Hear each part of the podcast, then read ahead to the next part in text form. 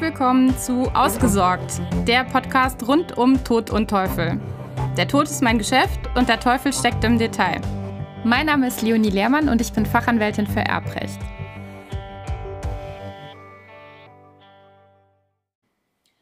Vorsorgevollmachten berechtigen den Bevollmächtigten zu allen möglichen Handlungen. Doch gehört auch das Stellen eines Erbscheinsantrages dazu.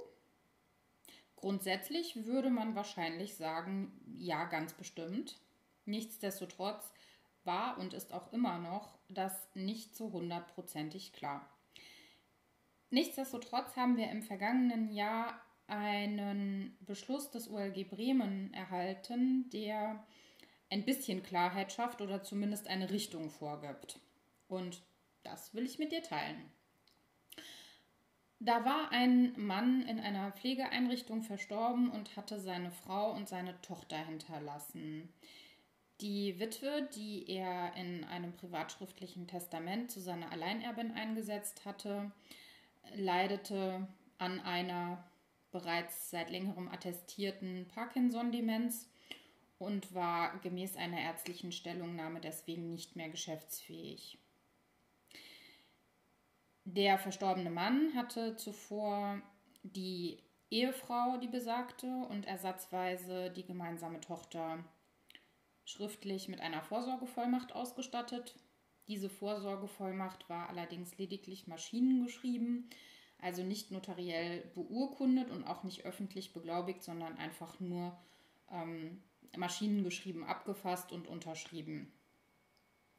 Nun wollte, weil die Ehefrau es ja nicht mehr konnte, denn die ist ja nicht mehr geschäftsfähig gewesen, wollte nun die Tochter mit dieser besagten Vollmacht einen Erbscheinsantrag zugunsten ihrer Mutter stellen, um entsprechend wahrscheinlich Kontoverfügungen tätigen zu können, um wahrscheinlich Grundbuch umschreiben zu können, wie auch immer. Wofür sie den Erbschein brauchte, ergibt sich jetzt nicht im Einzelnen aus dieser Entscheidung. Auf jeden Fall hat sie für sie einen Erbschein beantragt und dazu auch die dazu notwendige eidesstattliche Versicherung abgegeben. Die Rechtspflegerin des Nachlassgerichtes wiederum wies allerdings diesen Antrag zurück mit der Begründung, dass eine Stellvertretung bei der Antragstellung im Erbscheinsverfahren nicht zulässig sei und die Tochter auch nicht für die Mutter die eidesstattliche Versicherung abgeben könne. Dazu sei die Bestellung eines Betreuers erforderlich. Nun ist es so, dass diese Auffassung nicht komplett abwegig ist, denn grundsätzlich kann nach allgemeiner Ansicht die Abgabe einer eidesstattlichen Versicherung nicht durch einen gewillkürten Vertreter erfolgen. Das heißt, man könnte jetzt zum Beispiel auch nicht einen Anwalt damit beauftragen, einen Erbscheinsantrag zu stellen und zugleich auch die eidesstattliche Versicherung dafür abzugeben. Anders ist es aber bei der gesetzlichen Vertretung. Und hier gibt es einen, ja, eine, eine Meinungsstreitigkeit oder zwischen Literatur und Rechtsprechung ist streitig, ob diese eidesstattliche Versicherung auch durch den Vorsorgebevollmächtigten erklärt werden kann oder ob da zwingend ein Betreuer bestellt werden muss. Hm, Jetzt hatten wir hier noch ein weiteres Problem, das will ich dir auch nicht verheimlichen. Nämlich, ähm, ich hatte es ja eingangs schon angesprochen, in dem konkreten Fall, den das OLG Bremen dazu entscheiden hatte, war es so, dass die Vollmacht äh, lediglich maschinengeschrieben und ähm, eigenhändig unterzeichnet, aber eben nur unterzeichnet, nicht beglaubigt in irgendeiner Form war sodass dann auch das Gericht der Meinung war, also das Nachlassgericht der Meinung war, das würde nicht genügen. Ähm, es müsse, es, es könne nicht mit Sicherheit nachvollzogen werden, ob diese Unterschrift tatsächlich von der Vollmachtgeberin stammt und ähm, äh, dementsprechend würde diese Vollmacht nicht ausreichen.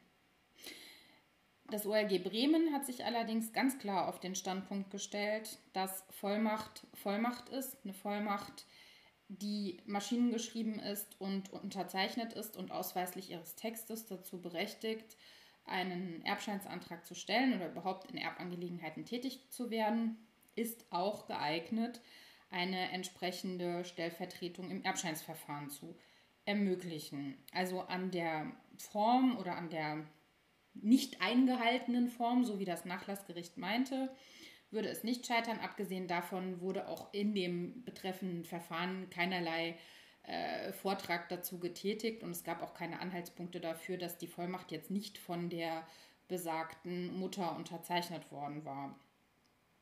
Und ähm, dann sagte das äh, OLG Bremen auch weiterhin, dass ähm, immer dann, wenn die Erklärung nicht eigenständig abgegeben werden kann, eben gerade beispielsweise wegen der Geschäftsunfähigkeit, dann muss die Erklärung ja zwangsweise von jemand anderem als Vertreter abgegeben werden.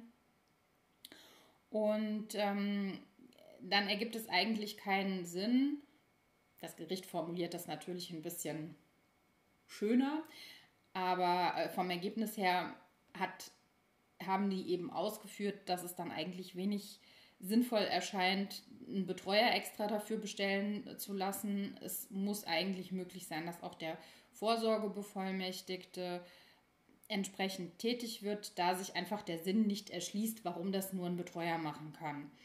Und ähm, gerade die Vorsorgevollmacht soll ja die Bestellung eines Betreuers umgekehrt verhindern. Man will ja in dem Moment, wo man jemanden mit einer Vollmacht ausstattet, gerade verhindern, dass ein Betreuer bestellt wird und möchte umgekehrt positiv demjenigen die Möglichkeit geben, alle möglichen Dinge für einen selbst zu regeln, wozu dann auch nach Auffassung des OLG Bremen eben die Stellung eines Erbscheinsantrages in Verbindung mit der Abgabe der eidesstattlichen Versicherung zählt.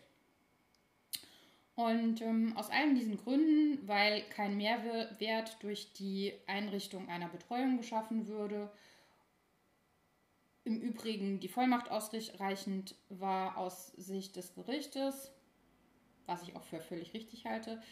Ähm, aus allen diesen Gründen hat also das OLG Bremen entschieden, dass hier eine Stellung eines Erbscheinsantrages auch durch den Vorsorgebevollmächtigten möglich ist. Nun ist das keine abschließend geklärte Sache. Also sprich, es gibt bisher keine BGH-Rechtsprechung zu genau diesem Punkt.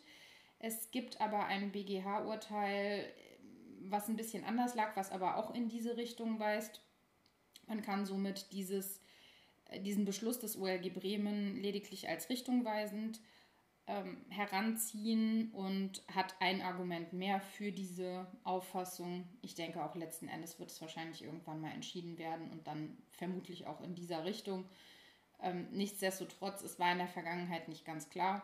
Und jetzt haben wir eine, ein Argument mehr dafür. Wenn du also bevollmächtigt sein solltest, probier es aus. Du kannst dich jetzt auch auf das ULG Bremen beziehen. Die entsprechende Fundstelle ist natürlich wie immer im, äh, in den Folgenotizen enthalten. Und ja, dann bin ich eigentlich schon wieder für diese Episode am Ende.